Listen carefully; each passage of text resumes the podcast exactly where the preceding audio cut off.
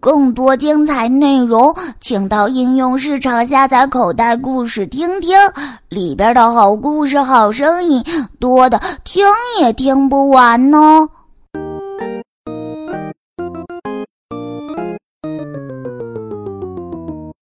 I had a little dolly dressed in green.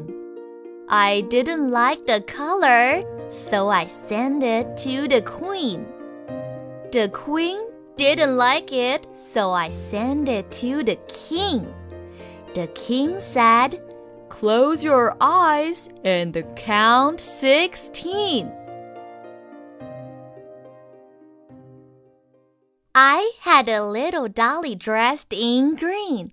I didn't like the color, so I sent it to the queen. The queen didn't like it, so I sent it to the king. The king said, Close your eyes and count sixteen.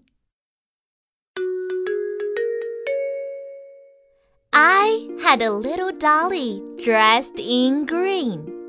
I didn't like the color, so I sent it to the queen. The queen didn't like it, so I sent it to the king. The king said, Close your eyes and count sixteen. 口袋故事。